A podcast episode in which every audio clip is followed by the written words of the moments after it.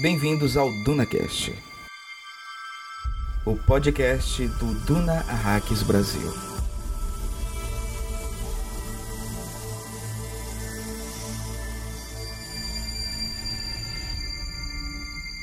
Nas profundezas do inconsciente humano encontra-se uma necessidade difusa de um universo lógico e que faça sentido. Mas o universo real está sempre um passo adiante da lógica.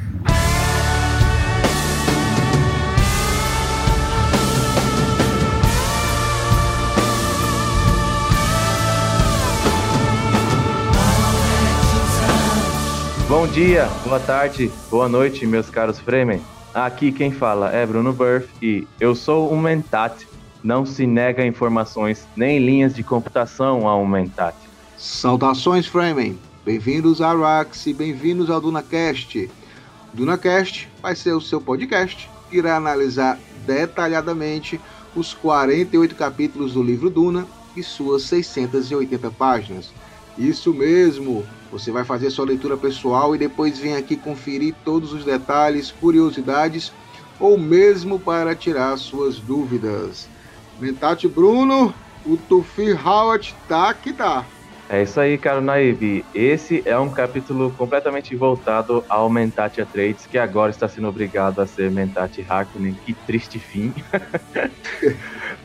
Mas vamos falar muito do grande Mentate conhecido por todo o Império depois da Secretaria da Princesa Irula.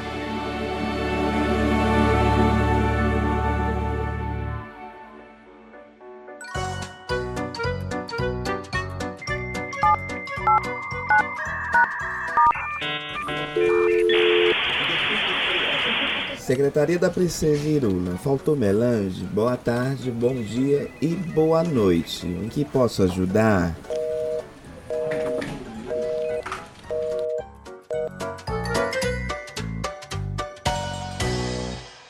Feliz Natal, caro Naíbe! Feliz Natal, muito melange para todo mundo, que Shai Halud venha com seu trenózinho cheio de criadorzinhos, trazendo muitas. Ele tem talento para isso. Muita especiaria, muita orgia na vida das pessoas, muita Que isso, iluminação.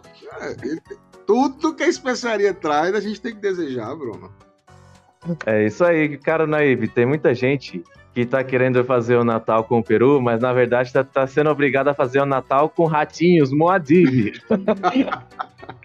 Ratinhos assados, ah, o gosto de cada um, o gosto do freguês. O cara ouvinte do DunaCast, muito obrigado por estar aqui conosco nessa jornada árdua. Comigo, Mentate, com o Pascoal Naíbe. Estamos chegando aí a dezembro, começamos em fevereiro. Estamos pertinho de fazer um ano. E esse é o primeiro Natal. Esperamos ser o primeiro de muitos natais que vocês vão passar junto com a gente, né, Naíbe? Isso, a saga é grande, são seis livros do Frank Herbert, mas no mais agradecer realmente todo mundo que está acompanhando a gente, esse projeto incrível, feito com todo o amor mesmo, que a gente ama essa obra. E estamos bem pertinho, né? 48 capítulos do livro Duna. A gente hoje está no capítulo 39, Bruno. Quem diria? Passou rápido. Exatamente. E estamos vendo o carinho de vocês pelos e-mails que estamos recebendo. Você que envia e-mail para o DunaCast, não se preocupe, seu e-mail vai ser lido aqui na Secretaria da Princesa Irla. Estamos recebendo o carinho de vocês, mais pessoas estão lendo o livro por conta do filme e, por consequência, estão conhecendo o DunaCast. E a gente está recebendo mensagens muito interessantes, Pascoal. A gente recebeu uma aqui que eu vou ler agora. E olha só como é incrível essa mensagem. A Caroline Opa. Leal mandou uma mensagem pra gente. Vamos ver. Veja só, Naíbe. Olá, pessoal, tudo bem? Eu me chamo Caroline Leal e venho aqui agradecer o incrível trabalho que vocês vêm fazendo no DunaCast. Sou uma novata no mundo de Duna e entrei nesse universo por influência da Mikan, após ter visto um vídeo dela falando sobre a saga. Quando eu soube do filme, ainda no comecinho desse ano, decidi ler o livro só depois, pois queria ter a experiência de ver o filme sem saber o que aconteceria, só para ter uma experiência legal e não correr o risco de frustrações, o que geralmente acontece quando você lê o livro antes, pois se apega a imagens, conceitos, enfim. Acabou que saí da sala de cinema e no dia seguinte já estava de cara no livro. Foi uma doce surpresa encontrar o DunaCast, pois isso adicionou uma terceira leitura de Duna para mim: o filme, a leitura e o podcast. Já acompanho o Rodor Cavalo desde o começo e sou super fã de As Crônicas de, de Gelo e Fogo também. Então o formato sempre foi muito agradável e fluido para mim. Com um pouco mais de um mês que vi o filme no cinema, já concluí o primeiro livro e já ouvi os 35 episódios do DunaCast. Ela já deve estar acompanhando a gente já, porque essa mensagem ela mandou há algumas semanas, pessoal. É verdade. Além dos episódios do Dunaverso, e fazendo umas contas por alto, dá umas 40 horas de conteúdo em áudio. Que incrível! Tem sido uma deliciosa imersão nesse universo e vocês me ajudaram a entender várias coisas que às vezes passam batido. Agradeço muito o carinho e a qualidade do material que vocês entregam, principalmente para quem é novo na área, como eu.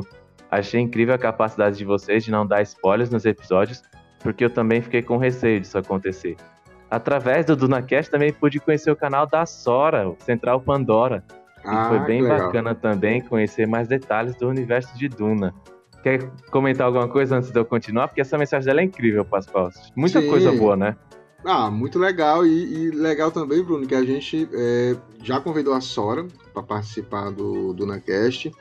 E, e a gente só convida realmente pessoas que venham contribuir, né? Que venham trazer alguma novidade. E é, é legal que é uma, uma, A gente vai passando é, informações de outros canais, que o que a gente gosta aqui é de compartilhar, né? Quem fala de Duna ou de outros temas legais, nós vamos indicar como nós somos indicados. Então, acho que é o que faz as pessoas conhecerem, às vezes, algo que está distante, as pessoas não sabem nem do que é que fala, e essas citações da gente são muito importantes.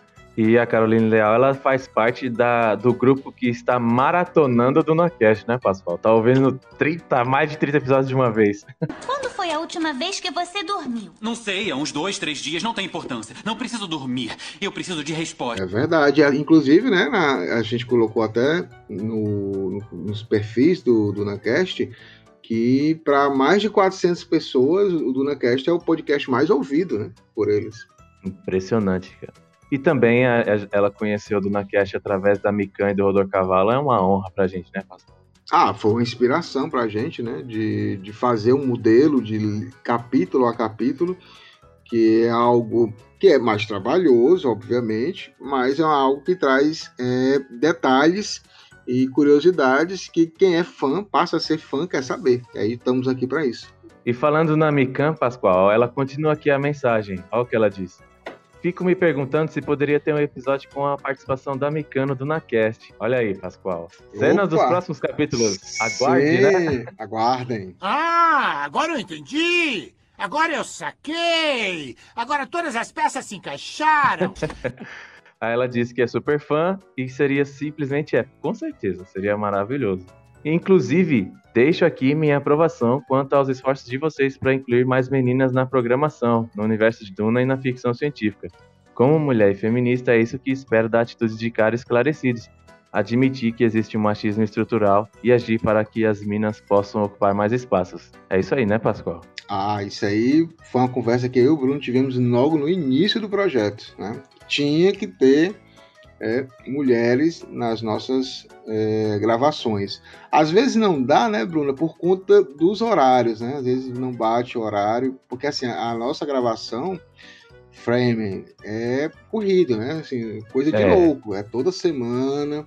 Tinha hora que a gente ficava de duas a três horas de gravação, chegamos a mais de três horas e meia. E às vezes não é todo mundo que consegue é, no nosso horário de gravação tá, tá livre, né? Então, às vezes, quando está só eu e o Bruno, não é porque a gente queira, não, porque realmente não deu para os horários não baterem com o nosso. Mas a gente se esforça. Exatamente. Inclusive, no próximo episódio teremos de volta a Clarice Ferro aqui, já adiantando para vocês, galera. Show de bola. Aí ela termina aqui, ó. Por fim, agradeço a companhia nesse início da minha jornada de Duna, meus amigos. Meus amigos não conhecem e sinto falta de alguém para conversar sobre o assunto. Vocês têm ocupado um espaço especial na minha vida. Uma das minhas expressões favoritas em Duna é tua faca lasque quebre. Queria poder falar isso pra alguém. Ninguém entende, né? É, esperando a, a, fatura do cartão fechar para iniciar o financiamento pelo padrinho. Não tá fácil. Boa noite e abraço. Olha aí, ó. Opa. Caroline Leal de Ananindeua, Pará, Pascoal. Incrível essa mensagem dela.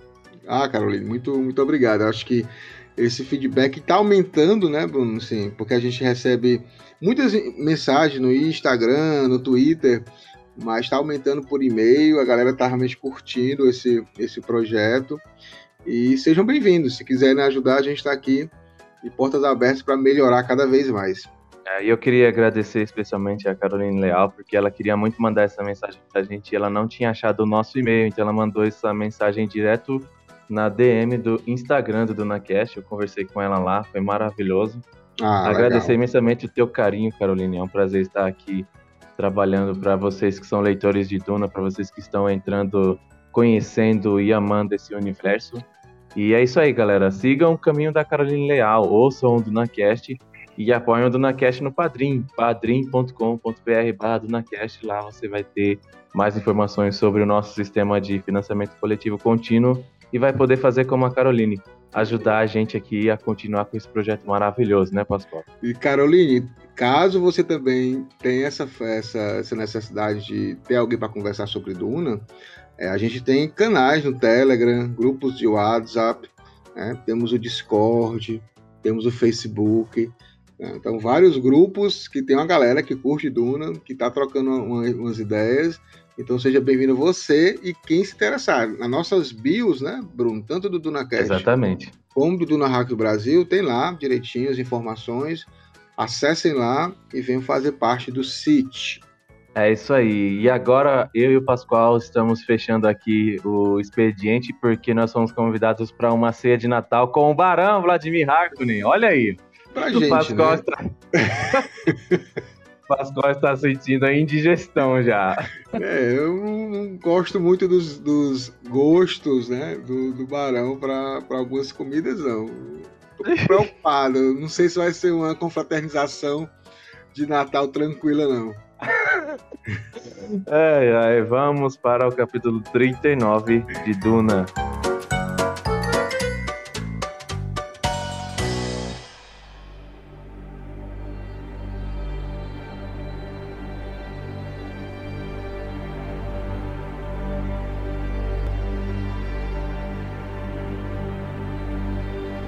Pascoal Naib, vamos passar uma ficha técnica rapidinho aqui do cara, do monstrão, do Mac.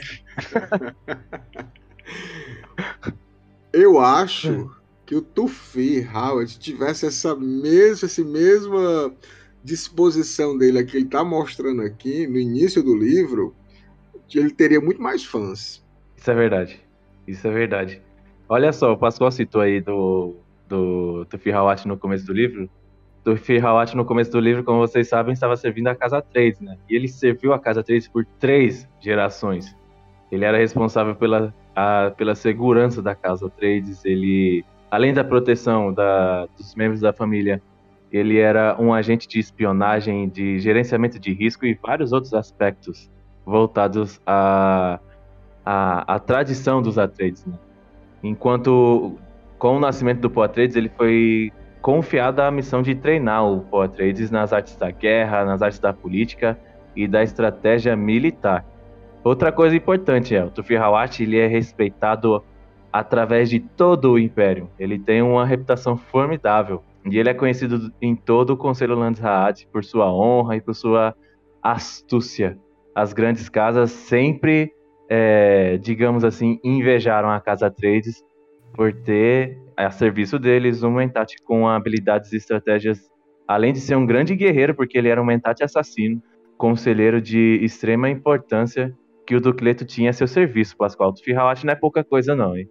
Não, não é pouca coisa. É, os Mentats são essenciais para, para as grandes casas, porque como você falou, tem toda a questão de logística, eles estão lá no meio, né? E, e você pode ter um Mentat para cada coisa, pode ter um Mentat para a questão logística, de, na economia. Né? O Tufi Howard, ele realmente ele era mais voltado para a questão de Estado, política, é, diplomacia e guerra, né? e principalmente espionagem, como você falou.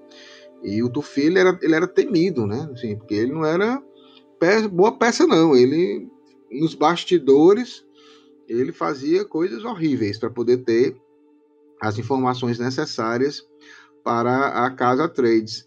Mas a gente vai ver no decorrer do capítulo que finalmente, Bruno, somente agora no capítulo 39 é que nós vamos saber o real motivo do imperador bancar aquele ataque milionário. Aliás, ele não bancou, né? Foi os Harkonnen que bancaram no final das contas, mas o imperador arriscou seu nome emprestando é, tropas Sardauka para ajudar os Harkonnen. E nesse capítulo, finalmente, a gente tem a informação completa por que, que o imperador fez isso. Sim. O Tufi Hawashi traz muita informação para a gente aqui nesse capítulo e essa é uma das mais importantes, inclusive. Né? Harkonnen agent was cemented into that hole six weeks ago. Ran the hunter seeker through a water pipe inside the walls. Sai, I failed you today. There's no excuse. You have my resignation. You would deprive us of your talents at this time. Sire, my honor demands... They tried to take the life of my son! I don't give a damn about your honor. You want absolution? Go catch some spies. Mas vamos colocar os pingos nos is. Vamos estabelecer o contexto. O que está acontecendo nesse capítulo. Sufi Hawat foi chamado para uma reunião. Na verdade, ele tinha pedido uma reunião estratégica com o Barão, que é o seu novo chefe, que é o seu novo dono. A gente tem que lembrar que Peter De Vries, que era o antigo mentat do Barão está morto, morreu após o, a dentada do Duque Leto Atreides. e aí o Barão precisa. É. e o Duque Leto, e o Barão agora precisa de um novo Mentat e agora do Firhawat. A gente ainda não tem as informações mais detalhadas sobre o Tufi Hawat é, está sendo obrigado, né, Pascoal, aos detalhes sobre o veneno que está dentro do sangue dele esse, nesse capítulo a gente não fala muito disso, a gente não ouve muito falar disso, né? Apesar de ser um capítulo muito voltado ao ponto de vista do Tufi Hawash, né? Mas, é o, ponto, mas o, o, contexto aqui é esse. A gente tem uma reunião, uma conversa entre o Mentat do Firhawat e o Barão Vladimir Harkonnen. E é o segundo, é um capítulo que o capítulo anterior, 38, também foi com os Harkonnen, né? Foi com o Fade é com o Barão. Eu acho que é o primeiro do livro, que são dois capítulos seguidos dedicados a, aos Harkonnen, né? Isso é verdade. E, Isso é verdade. E aqui ele vai, tipo, esticando um pouquinho mais a, as ambições e vai mostrando também, como você falou, né? O Tufi, ele, tá, ele não sabe que tem esse veneno. É um veneno que é, foi colocado e o antídoto é colocado na, na comida ou, ou na água. Então o Tufi enquanto se alimentar da, da provisão Harkonnen, ele está tendo esse antídoto. E a qualquer momento o Barão pode descartá-lo, mas você pode perceber que o Barão não descarta, né? É, e ele é um estrategista de risco, por isso que o Barão, a casa Harkonnen, se encontra nessa posição privilegiada por conta das estratégias do Barão Vladimir Harkonnen, porque qualquer pessoa teria matado logo o mentate inimigo, e ele Sim. não. Né? Ele, de forma é, inteligente, fez com que toda aquela raiva do Tufi fosse direcionada para a Lady Jéssica, tipo, que ele coloca como traidora. Que aí é o problema do, do Tufi, né? Que ele não consegue ainda sair dessa, dessa forma de, de pensamento. É, tá enraizado na cabeça dele que a Lady Jessica é a traidora e ninguém tira isso da cabeça do Mentat, né? Ele acha é. que ela é a traidora e já era já era, e aí ele vai computar. É, é, o tal negócio, ele recebeu uma informação, um dado errado, e a partir desse dado errado ele fez toda a, a, a, a ideia do, do, que seria e não consegue mais. Ele não consegue tirar esse dado errado, essa informação errada, e ele só pensa dessa forma. Então, esse é o, é o problema dele, né? Mas o Tufi tá ali pra destruir todo mundo. Ele quer matar Harkonnen, quer matar o Imperador, ele quer fazer a discórdia. Então a função dele agora é essa. Agora você vê, tem duas informações que eu trouxe aqui nessa pequena ficha técnica do Tufi Hawat, que ela já tem ilustração logo de cara, no comecinho da conversa do Tufi Hawat com o Barão, né? Primeiro é o lance do Barão não ter matado o Tufi Hawat, que é o que você trouxe aqui agora. É, isso se dá muito por conta da reputação do Tufi Hawat através do Império. Todo mundo queria um Mentat como ele. Ele é um cara muito mais velho do que o pai de muito mais experiente também. Então isso conta não só pela experiência em si, mas como pela quantidade de coisas que o Tufi Howard já deve ter feito na vida dele. É como você falou também, ele muitas vezes teve que sujar a mão ali, fazer coisas que podem ser moralmente questionáveis. Né? Então o Tufi Howard tem uma vasta experiência de mentate e por conta disso uma reputação formidável. Então, a partir do momento que o Barão tem a chance de tê-lo como seu seu mentate, ele prefere isso do que matar o cara, né? E o Barão já trabalha com risco durante o seu dia a dia de uma maneira muito comum, que ficou é, ilustrado no capítulo anterior, quando o próprio sobrinho dele tentou matar ele, ele foi conseguir entrar em um acordo com o sobrinho. Então, ter um mentate que o odeia é coisa simples pro Barão, né?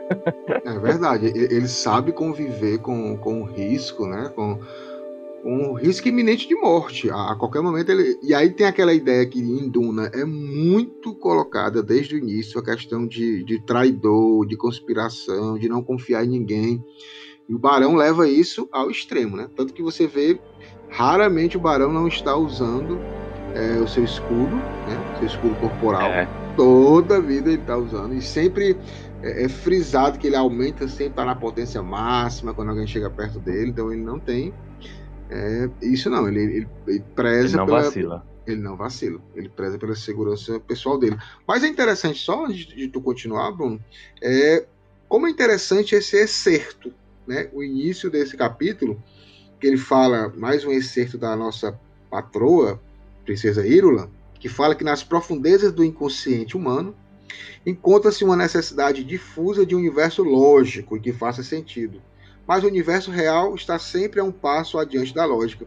E é bem interessante porque a gente está no capítulo falando de um mentate, que usa lógica. Né? É. Então é praticamente o, o Frank Herbert dizendo, ó, estão aí usando a lógica, estão pegando os dados, estão configurando a ideia de que vai fazer isso, isso, isso para chegar a um determinado fim, mas de nada adianta ter a lógica, porque o universo sempre está a um passo. Então o tio Frank já está dizendo que talvez essa conversa toda não seja algo que vai dar em, no que eles acham que vai acontecer, né? E aí, mais uma vez, a questão do inconsciente, que a gente sempre falou em capítulos importantes, como o capítulo 22 e o mais recente com Fred, 37, a questão do Freud, né? Não tem como não, não falar. E aí, até já li uma pequena essa frase, mas eu só li ela fora de contexto. O contexto da frase do Freud fala que muito mais coisas devem acontecer em sua mente do que aquelas que chegam à sua consciência. Vamos, uhum. deixe que lhe ensine algo sobre esse problema. Volte seus olhos para dentro, contemple sua, suas próprias suas próprias profundezas. Aprenda primeiro a conhecer-se. Então compreenderá porque está destinado a ficar doente, talvez evitar adoecer no futuro. Então é o inconsciente ele é muito maior do que o consciente, né? do que o racional, do que a gente pensa. Né? A gente pensa que o racional domina uh, o corpo, domina a mente, mas na realidade é uma pequena parte do, da racionalidade que a gente tem. É, na realidade é o inconsciente que domina o nosso corpo que, e faz com que a gente, em determinados momentos, haja de uma maneira até como se fosse presciente, Bruno. Né? O inconsciente determina muitas vezes a forma como nós vamos nos comportar e a gente nem se dá conta disso. É, é um excerto que diz muito da filosofia que o Frank Herbert coloca na Sagaduna toda. Né? O ser humano tentando formular a natureza, a existência, padronizar ela, criar é, formatos bem definidos e quando a gente vai rebater esse formato na realidade, tosse ferra, o caos, a ordem e o Caos estão ali trabalhando lado a lado.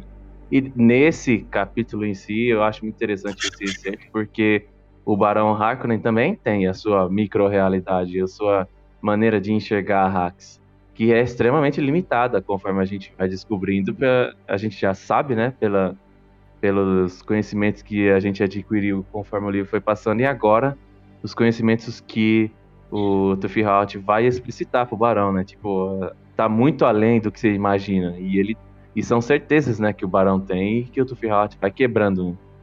É, e, e, o Tufi Hawat, ele já mostrou isso com o meu lindo, lindo, lindo Duque Leto, logo no início de Duna, que eles tinham uma visão completamente diferente de Arrax, e todo o Império tem outra visão, né? Acham os Fremen, gentalha, gente que deve ser destruída, morta, e aqui a gente vê realmente a ignorância do Barão para umas coisas, né? O Tufi. E o Tufi continua com esse plano, né? O, o Tufi tá falando, tá? Tá entregando o jogo, mas com certeza ele também tem um plano dele.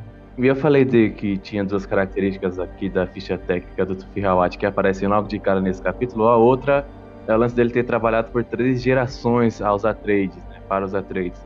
E aí você vê, ele fala que o, que o Barão fala demais, pensou Tufi Hawat. aí ele lembra do Duque Leto que conseguia transmitir uma mensagem para ele só com um erguer de sobrancelhas ou um levantar de mão. Ou então do velho Duque, que com uma palavra só já tava uma frase inteira incluída ali naquela palavra. O cara não, fala demais, destruí-lo será um serviço à humanidade. o Tuvi Hawat odeia o Barão. É engraçado que ele abre o capítulo falando: Já estive diante de muitos soberanos das casas maiores mas nunca tinha visto um porco tão obeso e perigoso como este. Não, e, e, o, e o Tufi, ele fala uma coisa que o próprio Peter é, falou pro, pro Barão no capítulo 2. O Peter perguntou se ele tinha diarreia verbal. Você se lembra disso. Então, realmente, o, ba, o Barão tem essa, né, de, de falar muito, de, de ser aquele cara da bravata, né?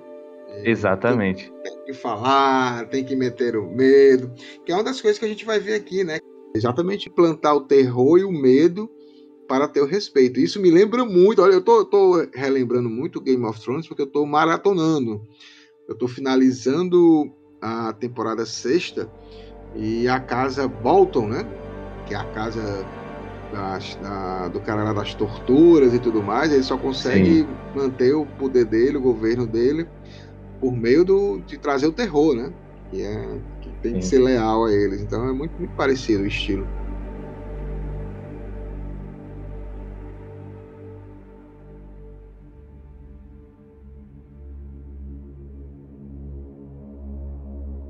E agora, Pascoal, vamos falar do Sardaukar, porque é o primeiro assunto que o Tufirroch traz aqui pro Barão. Ele começa a fazer comparações que a gente já fez durante o livro todo, mas é interessante ver agora isso no livro como narrativa, né? O Barão, o, o Barão não tem ideia de que faz sentido comparar o Sardaukar com os Fremen, mas aí o Tufirroch começa a comparar primeiro pelo planeta, né? Como é que é essa Luça Secundus? a partir disso, Tufirroch começa a mostrar para o Barão que a hostilidade de um planeta pode gerar uma capacidade militar absurda, né? É interessante como o Barão foi ingênuo nessa questão, porque é, ele teve uma conversa que a gente vai até, que ele até cita aqui com o Conde Ferry, e ele pensa em Arrax apenas como uma colônia penal, mas com nenhum, nenhum tipo de propósito, seria só para colocar lá os prisioneiros dele, para torturar, para implantar, implantar o medo, né?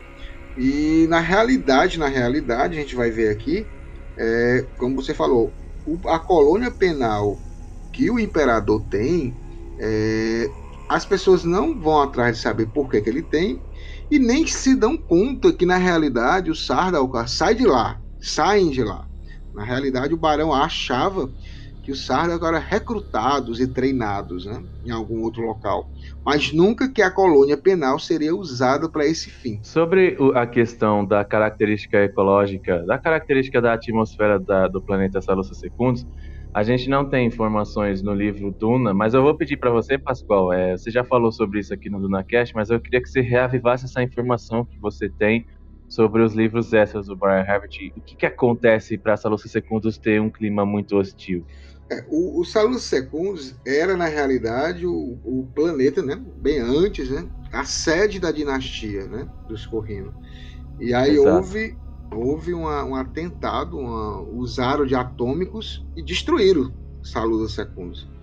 E aí Salus Secundus se transformou num planeta hostil, tão hostil, né, por, por conta da radioatividade, de ter destruído todo tipo de, de sistema ecológico que existia no planeta. Estilo Chernobyl, né? Estilo Chernobyl. E virou essa, esse planeta prisão né, do, do, imperador, que na realidade é, acabou sendo agora um, uma questão seletiva, né, de quem sobrevivesse nesse planeta ser, estaria apto para se tornar um, um, soldado fanático do imperador e que iria aterrorizar também as outras casas. A sede da casa correndo agora é o planeta Kaiten, que isso é, teve que acontecer logo após esse ataque nuclear aí que o Pascoal disse, ocorreu durante o Jihad Butleriano. E aí o planeta é, ficou completamente é inóspito, não dá mais para viver como civilização lá, mas tem locais que dá para criar essas colônias aí, hostis, existe todo tipo de, de tortura lá, inclusive essa é uma parte tensa se você parar pra pensar, porque o Barão fala, né, que não é reservado às grandes casas do Landsraad o conhecimento do que acontece nas colônias de tortura de Salusa Secundus. Então, imagine o que acontece para a construção física e psicológica de um soldado Sardaukar. É um negócio assim até impensável. Denis Villeneuve foi muito feliz, inclusive, naquela exposição gráfica do terror que é essa Lúcia Secundus, mostrando rituais de sacrifício com sangue para mostrar como é que é o fanatismo do Sardaukar. É bem por aí, viu, galera? Não é nada bonito não, Sardaukar. Ah, e outra coisa também importante de falar, e aí mostra um pouco também é, de como os Fremens têm um rancor, têm um ódio com relação ao Império, porque a tradição Freme, aqui nos apêndices tem falando sobre isso, né? A tradição Freme afirma que eles foram escravos em Salusa Secundos durante nove gerações. Então, assim, um dos, uma, das, uma das peregrinações dos Fremes, antes de chegar em Arrax, passou por Salusa Secundos, foram escravos por nove gerações, e você sabe, né, Bruno, que o lema dos Fremen é nunca esquecer. Então, é. esses combates que eles têm com, com o Sardaka, com os, com os soldados do Imperador, também é algo bem pessoal. Tá louco. Nunca esquecer, nunca perdoar. Fremen é assim. esquecer, nunca perdoar. Mas diga aí, Pascoal, por que é que o Imperador... Qual era o ranço que o Imperador tinha com os Atreides? Porque agora o Tufirrawat explica. Pois é, no começo do livro, né, muitos pessoas que estão lendo o livro, estão acompanhando, eles acham muito fraco o argumento de que apenas o Duque, por estar ficando popular nas grandes casas, isso seria um risco para o Império, né? para o Imperador. E como você mesmo fala, o Império ele, ele acontece pelo equilíbrio né, entre as casas. Né? Elas são, é necessário negociações, acordos, não é o imperador, ele não tem uma voz ativa e única no sentido absolutista, né? É absolutista, não tem esse esse poder. Né? Ele tem um exército muito forte, mas se todas as casas se juntarem para ir contra ele, conseguem derrotar o, o Sardaukar. Não teria como. Mas o que ele mais usa da estratégia política é a questão econômica, né? São acordos econômicos com grandes casas, e aí ele mantém a estabilidade, a estabilidade do império. Então, assim, é, é muito estranho realmente você dizer, ah, o Duque tá ficando popular, mas popular sem dinheiro, né, Bruno? Não adianta Sim. muito. Não adianta muito no, no Império de Duna. Então, na realidade, na realidade, o imperador estava preocupado era com, com Tufi Howard, Gurner Halleck e Duncan Idaho, que estavam fazendo, já estavam, né, já tinham um pequeno exército que poderiam ser superiores aos próprios Sardaukar. Então, estavam nesse regime embrionário de criar um grande exército é, no mesmo nível do Sardaukar, sem usar um planeta prisão, que isso também é uma coisa incrível de se falar, Bruno, porque eles não estão num planeta é, prisão ou, ou, no planeta deserto. Eles estão no planeta paraíso, que é Caladan. E mesmo assim, eles conseguiram fazer um pequeno exército de soldados iguais ou superiores a Sardaukar. Então, isso é realmente vai ficar preocupado.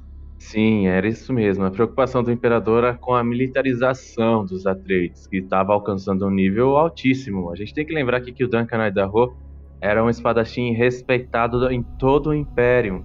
E não era só o Duncan Idaho que o Duque Leto tinha a serviço dele no quesito militar. Gurney Halleck também era um monstro. A cada de 10 combates de treino entre Gurney Halleck e Duncan Idaho, Gurney Halleck vencia 6. Então não é Sim. brincadeira. O general trovador também não é pouca coisa. Então não essa é. militarização é uma coisa que o imperador começou a temer. Pô, os caras vão começar a ganhar técnica militar, técnica de guerra superior ao Sardaukar. O que que, o que que isso vai acontecer? O que que isso vai gerar? E tem mais uma coisa que até o imperador deixa passar, que o Tufirrawat aproveita e traz aqui com essa capacidade aprimorada, a capacidade militar aprimorada, com o adendo de eles estarem chegando a um planeta que tem é, uma quantidade de guerreiros à disposição para serem recrutados enorme, os Atreides estavam no ponto certo para cres crescerem de maneira absurda no quesito militar. E isso nem o Barão e nem o Imperador contavam, né? E aí é nessa hora que o Barão começa a, questionar e, e duvidar absurdamente, porque ele não faz ideia dos números e nem da força que os Fremen têm, né? É, e aí, no caso, imagina um duque popular com força militar. Porque assim, em, no, no universo de Duna você só tem algum tipo de destaque, ou economicamente, ou de forma militar. O Duque não tinha condição econômica de se comparar a uma casa Harkonnen. Mas se ele tivesse um poder militar comparável ao do imperador, então com certeza ele iria angariar mais casas para perto dele. A galera ia querer saber, de repente ele poderia começar a querer trazer outras casas, treinar também no mesmo nível para chegar ao mesmo nível do imperador para não ter essa desigualdade. É, isso daí era, era uma proposta tentadora para qualquer outra casa, até mais do que a especiaria.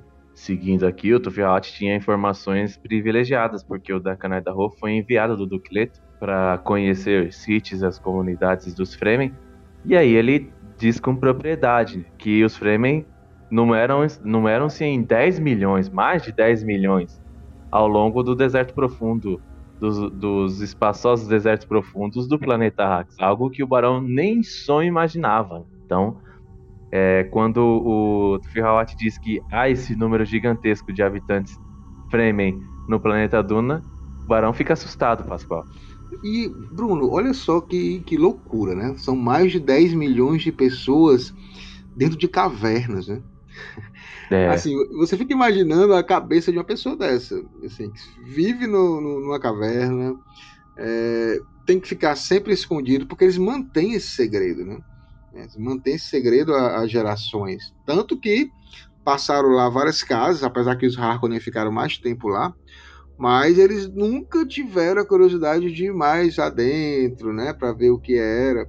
E eles conseguem isso, né, manter esse segredo, essa questão ecológica de transformação. E aí também tem muito do Pardo Keynes e do Liet Keynes, né, que conseguiram é, implantar essa, essa questão de disciplina, de um sonho, misturar a ciência com a religião, né, deram meios científicos para uma realização quase religiosa, quase mística de transformação de um planeta que traz sofrimento e que seria um planeta abundante em leite e mel, né? Como diria a Bíblia. É, e esse, esse, é, esse contexto dos carnes todo aconteceu durante a ditadura Harkonnen, dos 80 Isso. anos. Então, os Fremen, antes dos Harkonnen, só viviam a sua religião, a sua é, sobrevivência hostil nas cavernas e vivendo de especiaria, da dieta de especiaria e tudo mais. Depois, com os carnes, é que a coisa muda, né? E isso já durante o governo dos Harkonnen. Isso, aí Mas é eles, se eles se apropriam das estações ecológicas, né? Que estavam desativadas em Arrax, começam a desenvolver uma tecnologia.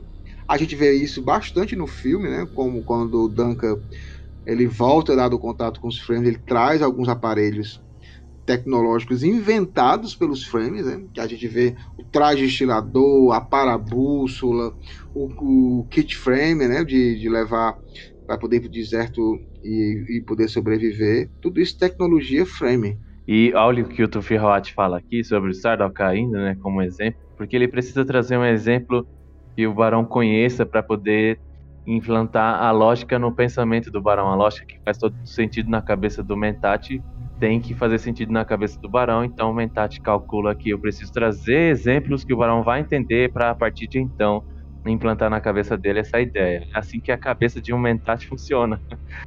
E aí ele fala: o homem que sobrevive a Salusa Secundus já começa mais resistente que a maioria.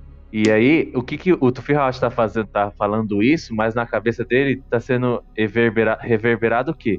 O homem que sobrevive a Arrax já começa mais resistente que a maioria. É isso que o Tufihash está dizendo aqui. E é isso que você, caro leitor de Duna e do DunaCast, ouvinte do DunaCast, já sabe com a gente aqui, né, Pascoal? Praticamente o Tufi tá desenhando, né? Pro Barão. Barão Exatamente. Né? Um mais um, dois. É? Segue a minha linha. Tô, tô baixando aqui o meu nível para ver se você Porque ele já falou que o, que o Barão era ridículo em relação ao Duque, tanto ao velho Duque como ao Duque Leto, né? Com É. relação a, a- a essa perspicácia, né? E realmente está falando, a Rax, os Fremen, a galera lá, tem que, tem que aproveitar. E o Tufi, às vezes a pessoa pode perguntar, pô, mas por que, que o Tufi tá entregando de bandeja, né, essa- essas informações pro, pro Barão, né, ajudando o, o Barão? Na realidade, né, Bruno, o Tufi não tá- tá ajudando, ele quer, ele tá dando corda pro Barão se enforcar, né? Ele quer ver a destruição do, do Barão e, se possível, do Imperador, se o Barão conseguir derrubar o Imperador. Então ele tá atirando para todo lado. Ele quer a vingança. Ah, cara, eu acho que o Tufi Hawat ele tá jogando o jogo, ele tá seguindo a função dele de Mentat, porque assim, ele tem uma função profissional, vamos dizer assim, que é ser Mentat, e ele vai exercer essa função com maestria, porque, é, digamos assim, em sua formação mental, em sua formação profissional, são duas coisas que estão unidas. Então ele não consegue, tipo, ah, eu vou ser um Mentat meia boca aqui. Não, não é assim. não é assim que o Tufi Hawat age. Mas Então, eu ele- acho. É, diz. Se é, pra ser, se é pra ser um mentat, ele vai ser um mentat em excelência. Então ele tá dando ali conselhos que são extremamente assertivos pro Barão. Contudo, ele tem o outro lado dele. Que o Barão, inclusive, fala nesse capítulo o que, que o Hawat vai ganhar com isso. Ele tá me ajudando aqui e tal. Porque ele sabe que existe o adendo da vingança do Tufi Hawat. Então, ele tá ali trabalhando como mentat, mas ele também quer matar o Barão. E é isso. E tem que se lembrar também que para o Tufi Hawat, a Casa Trades não existe mais. Ele não tá considerando a sobrevivência do Poa3. E se ele considerar a sobrevivência da Lady Jessica, ele quer matar ela, porque ele não considera a Lady Jessica uma A3. Então o Tufi Hawat tá no. Meu, eu não tenho nada a perder. Eu vou aqui servir esse cara e no momento certo eu vou matar ele. É isso. É isso, Tufi Hawat agora. É, e, e também vale, a gente às vezes esquece que o, o, o Mentat ele é treinado, condicionado desde criança, né? Então, na realidade, é um, é um estilo de vida. né? Ele precisa de dados, ele precisa trabalhar dessa forma. Ele não pode simplesmente, ah, vou, não vou ser mais Mentat, vou desligar aqui, vou ser uma pessoa normal. Não. Ele precisa trabalhar com dados. Acho que é, é a questão também do, do funcional dele. Ele, ele pode dar um tilt se não tiver esse tipo de situação. E aí você colocou a coisa principal com relação ao Tufi. O Tufi Howard ele não tem mais nenhum freio ético, né? Acabou os freios éticos de moral, de moralidade do Tufi Howard. Se com os, os A3 ele ainda fazia aquelas coisas que não eram tão louváveis para poder chegar a um determinado fim, mas com certeza muitas coisas eram barradas pelas atitudes dos A3, pelo código de lealdade dos A3, pelo código ético. Então, de alguma forma, ele tinha esse, essa delimitação. Né? Ele sabia que podia passar, as- ele podia passar às vezes, mas, né, desse campo ético, moral, mas não podia passar tanto. Né? Porque tinha questão de todo respeito à casa. E agora não, ele tá soltinho, tirou a coleira do, do pitbull. Tá veinho, tá com os dentinhos mole, mas ainda é um pitbull, né? Então ele vai atacar É. agora, de qualquer maneira. E ele traz uma reflexão aqui que é pesada quando ele fala que opressão é relativa, né? Quando o Barão fala, ele começa, ele dá a ideia pro Barão de o Barão passar a recrutar Fremen para o exército Harkonnen. E aí o Barão fala, eles não vão aceitar porque eu oprimo eles muito, o Rabão oprime os Fremen muito. E aí ele fala que opressão é relativa porque o imperador faz um esquema de opressão absurdo em cima do Sardaukar, mas aqueles que sobrevivem é, ganham um posto de privilégio com mulheres, bebida, dinheiro e tal. E aí isso acaba internalizando na cabeça do Sardaukar que eles passaram por um sofrimento que foi necessário para eles chegarem na posição que eles estão. Então a opressão torna-se justificável. Olha que reflexão fodida pro Firhawat. Então, a gente... vê isso, e a gente vê isso muito na nossa realidade. A gente vê é, a romantização da opressão, a romantização do sofrimento em prol de uma recompensa que, em teoria, seria válida para aquele sofrimento, sabe? E a gente vê isso elevado ao máximo, ao limite, com o Sardaukar aí nessa reflexão extremamente absurda do Tufi Hawat. É, e é um sofrimento religioso, né?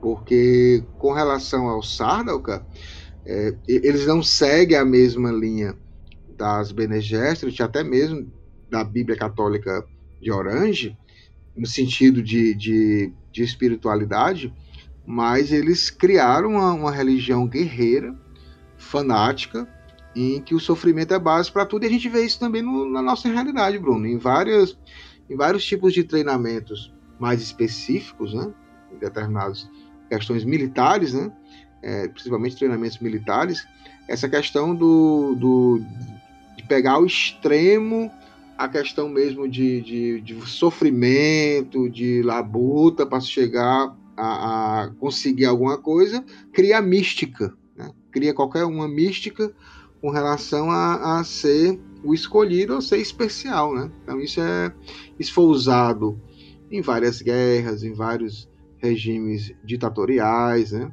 regimes que mataram é. muita gente. E isso também é utilizado aqui pelo. pelo, pelo ele não, eles não têm, Bruno, a questão da consciência pesada. Né? Não tem. Faz... Não tem. Então eles estão fazendo aquilo ali porque é algo que é para ser feito, porque eles foram. Eles merecem, eles têm que ter o respeito necessário. E você vê também no Sardaukar toda a questão do orgulho, né? Em todo momento que apareceu um comandante Sardaukar ou mesmo soldados, eles são muito orgulhosos.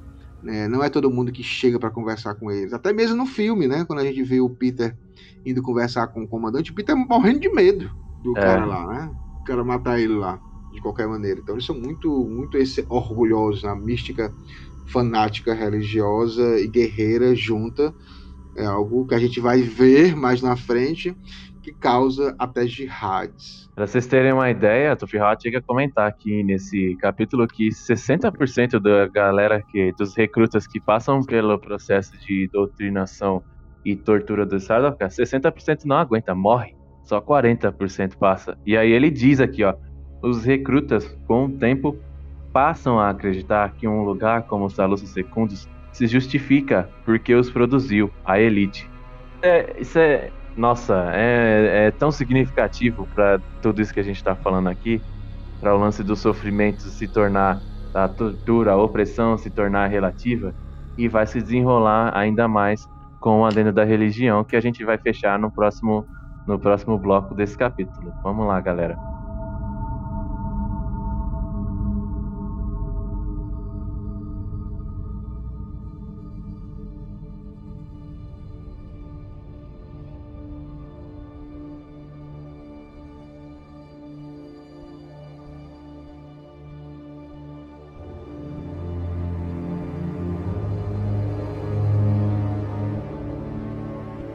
Mas aí, Pascoal, vem o Barão e com o seu deslize ou com a sua empáfia, a gente já tinha discutido isso no capítulo em que tem o Fade Halta lá brincando na, na arena de gladiador e o Barão tem lá sua conversa com o Conde Ferry, né?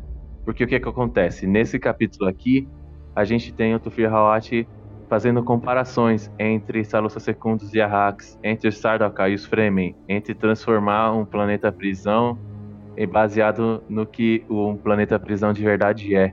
E aí a gente tem o Barão lembrando que conversou sobre isso com o Conde Hassimir Fermi.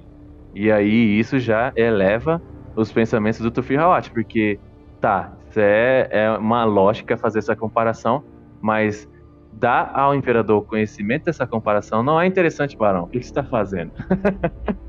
é verdade. Quando o Tufi Hawat fala desse, dessa comparação entre Salusa Secundus e Arrax, aí o Barão vem e começa a dizer que insinuou que queria transformar o planeta Arrax em planeta prisão. O Tufi Hawat faz a associação de que se o Imperador está sabendo disso, ele até fala, nada é um detalhe, nada é um mero detalhe para um Imperador. Que o, o Barão até chega a dizer, né? Eu falei isso de. É só um detalhe, não. Nada é um detalhe para o Imperador. Então, nesse momento, os Harkonnen passam a tomar a posição que os Atreides tomaram na visão do Imperador. Eles se tornam uma ameaça. E o que, que acontece quando o Imperador toma uma casa do Landsraad como ameaça? Ele vai começar a mexer os pauzinhos para fazer com que é, essa casa seja eliminada.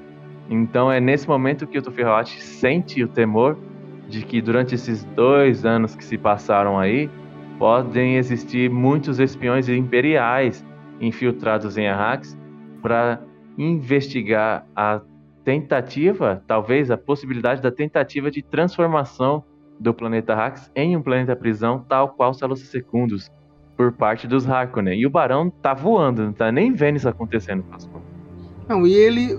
A ideia do Barão de transformar Hax num planeta prisão é simplesmente um. literalmente uma prisão, né? Ele não vê como uma, um refinamento de fazer com que homens se tornem futuros soldados Harkonnen. Nem passa é. pela cabeça desse, dele isso. Ele acha que, que Salus Secundus é um, é um capricho do, do imperador de mandar lá os degenerados para morrerem lá, para serem torturados. Tipo um, um, prazer do imperador de torturar as pessoas. Tanto que ele fala que nunca ninguém questionou, porque nunca o imperador foi questionar o que acontecia nas masmorras dos, dos prédios dos Harkonnen. Né? Então, tipo, cada um tem as suas, as suas sombras a serem escondidas. Então o Barão falou por falar. Ah, eu também vou querer transformar num planeta prisão. É, só que o, o, o Conde Ferring sabe muito bem qual é o objetivo do planeta prisão do Imperador. Então, é. a partir daí, ligou o alerta, como você falou. O Conde Ferring é o cara que faz toda essa questão de, de espionagem, de implantar pessoas, plantar pessoas é, é, espiões em determinados locais, exatamente para saber o que está acontecendo. Ele faz esse papel pro o imperador, porque o imperador é muito bom vivan, muito tá muito preocupado com, com outras coisas, e o Conde Ferry é que faz essa, esse jogo maior. Mas o, o, Barão não tem a menor noção de que isso seria algo para formar um exército imbatível, né? Isso, isso, isso, é visto aqui perfeitamente e o Tufi já fica assustado, né? Com saber que há dois anos já o imperador já está é, lá totalmente infiltrado, tanto que ele pede até para sacrificar o que tiver lá de trabalhador e recomeçar. E sobrou pro Raban, né? Porque agora vai deixar o Raban sozinho lá, que se dane o Raban, não, porque agora com esse receio o Tufihawat teme que o imperador já já esteja arriscando a casa Harkonnen da, do seu caderninho, colocando no livro negro. Então é preciso é, fazer o contrário, né? Mostrar o contrário. Então esquece o Raban lá, qualquer coisa que tiver acontecendo em Arrakis é coisa do Raban e não dos Harkonnen. Olha a mente do Tufi Hawat, é impressionante, cara. Então, eles ainda têm a ideia, o Tufi Hawat passa ainda a ideia de recrutar Fremen para o lado dos Harkonnen após a deposição do Raban, e aí vem o lance de aliar os planos né, do Tufi Hawat e do Barão para fazer a ascensão messiânica do Fade Haltan. Então, você vê, o Tufirhat não tá dando nenhum conselho atravessado aqui pro Barão. Todos os conselhos dele são assertivos porque ele é um mentate. Um mentate não trabalha pela metade. Mas ele também está esperando a sua oportunidade para poder se vingar, né? Engraçado que ele fala aqui, né? É, a gente vai falar da última frase aqui que ele diz, né? mas é, a gente vai voltar com outros assuntos. Que ele lembra da Lady Jéssica, né? Porque ele tá agindo de uma maneira tão mordaz, tão audaciosa, tão ardilosa quanto aquele projeto que a Lady Jéssica agiu, né? E aí ele fala, né, que ela tinha um ódio tão grande, tão enraizado pelos Atreides. Será que eu vou ter um golpe tão definitivo quanto dela? Porque na cabeça dele ele tá agindo igualzinho, né, Pascoal? Sob, a, sob é, é, qualquer suspeita, né? Longe ele... de qualquer suspeita. Exatamente. Ele tá, como você falou, ele tá desempenhando o papel dele de mentate é, independente da casa que ele está servindo agora. E ele está seguindo o exemplo da Lady Jéssica, que ele acha que é espiã, mas na realidade ele está tentando seguir o exemplo do Dr. Yue, né? Que também é verdade. Está, tá caladinho, tá, faz que é amigo, e na hora H mostra as garras. O Tufi está tentando isso mesmo, né? Ele, ele quer acertar alguma coisa. Ele quer. Tanto que quando o o imperador sabe que ele está vivo, uma das primeiras orientações lá do Conde Ferry é que era para matar o Tufi. Não é para deixar o Tufi vivo. Ele sabe do perigo. Aham. Uhum. E aí a gente descobre aqui que tem uma rede de comunicação secreta entre o Tufi Halat e o Gurney Halleck. O Gurney Halleck está em Arrax, está trilhando os caminhos do planeta Duna através da sua célula de, de contrabandistas. Então o Gurney Halleck está lá, para lá e para cá, tá existe a suspeita de que os Fremen estão começando a lutar tão bem quanto os Atreides. E aí o Tufilhout começa a questionar: será que o Duncan Idaho tá vivo? Será? A gente não sabe, eu e o Pascoal aqui, a gente não sabe, a gente esqueceu. Ouvinte, será que o Duncan Idaho tá vivo, tá treinando os caras? E tem um tal de Moadib lá, que porra é essa? É um novo líder religioso deles lá. Ah, e o Barão na hora, né? Deixa eles com a religião deles e tal. Ninguém imagina, né, Pascoal? Ah, que Moadib.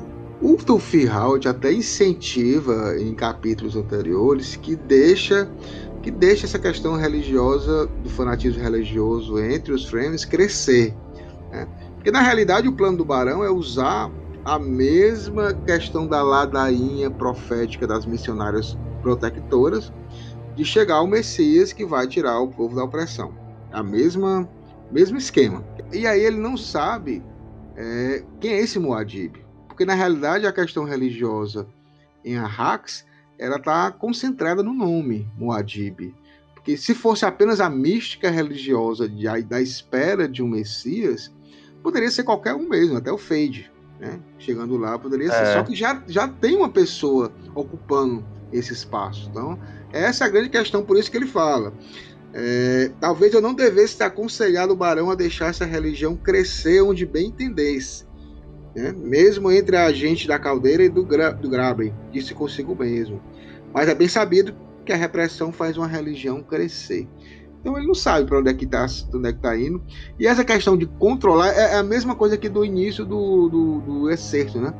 A questão do inconsciente, principalmente com relação à fé, religiosidade, espiritualidade, ela não é racional, Bruno. Ela não é controlável. Você não pode dar um poder para uma questão de, de fé e você achar que vai ser do jeito que você espera. Isso aí, ó, eu volto ao exemplo de Game of Thrones. Os pardais, né? Quando a Cersei usa o, os pardais para tomarem um poder religioso, o, o feitiço vira contra o feiticeiro. Na realidade, ela que vira vítima depois, fica refém disso. Ela não tem o controle disso, não consegue ter mais o controle.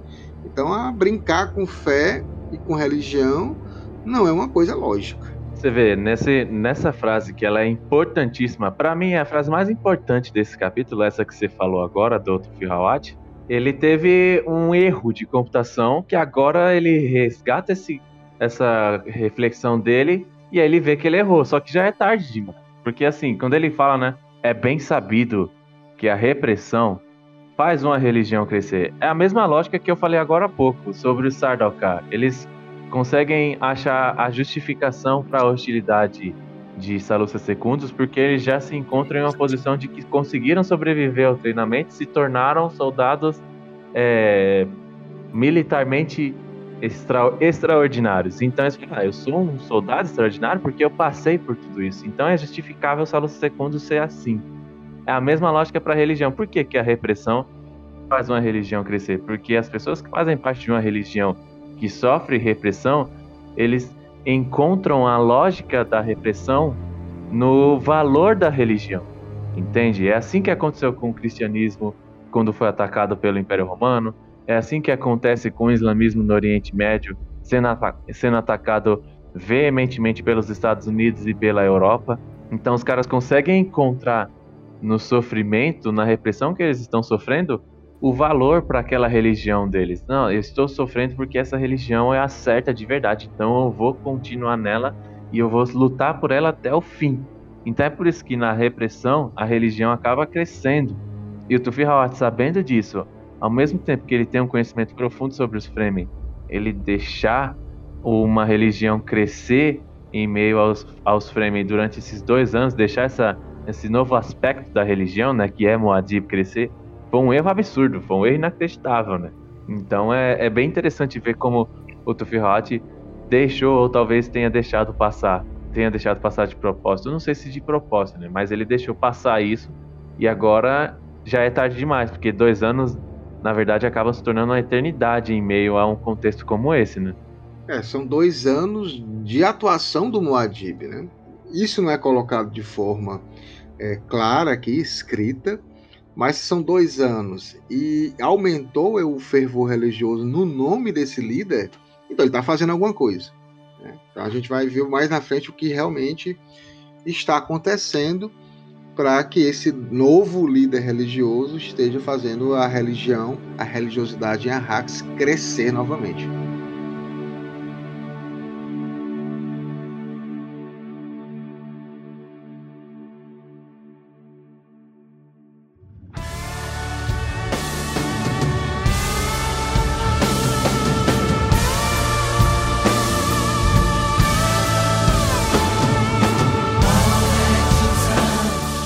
Finalmente mais um capítulo de Duna, capítulo 39.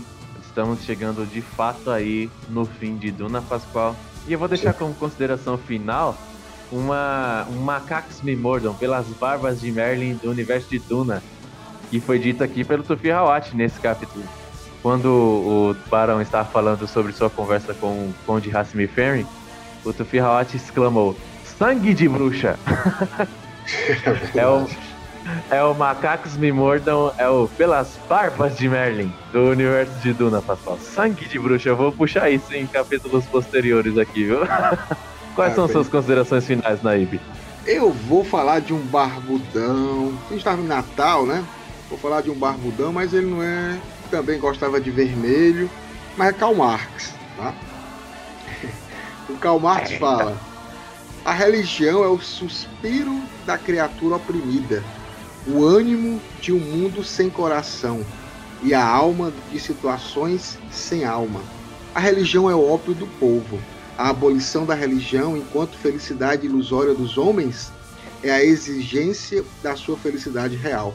Muitas vezes as pessoas pegam apenas essa frase, a religião é o ópio do povo, como se o Karl Marx estivesse é, detonando a questão da religiosidade, né? da espiritualidade. Uhum. Mas na realidade é um contexto, é essa frase toda que ele fala que, na realidade, é, em muitos momentos a religiosidade organizada, ele nunca fala de espiritualidade, mas ele fala da religião de forma institucional, ela Exato. é necessária é, em alguns momentos ilusórias, porque se ela não existisse, não existisse, o ser humano era necessário para o ser humano ele encarar a sua vida real. Né? E qual é a sua felicidade real? E será que ele teria condições, aguentaria esse baque né? de conhecer a si mesmo, conhece-te a ti mesmo? Né? Será que ele teria isso? É. Então é um pouco disso com relação ao que a gente está falando com relação à religiosidade em Arrax. Eu termino por aqui e também sigam o DunaCast, sigam o Dunahax Brasil. Feliz Natal para todo mundo. Né? Comam bastante panetone de especiaria. Valeu, galera. Até semana que vem. Okay.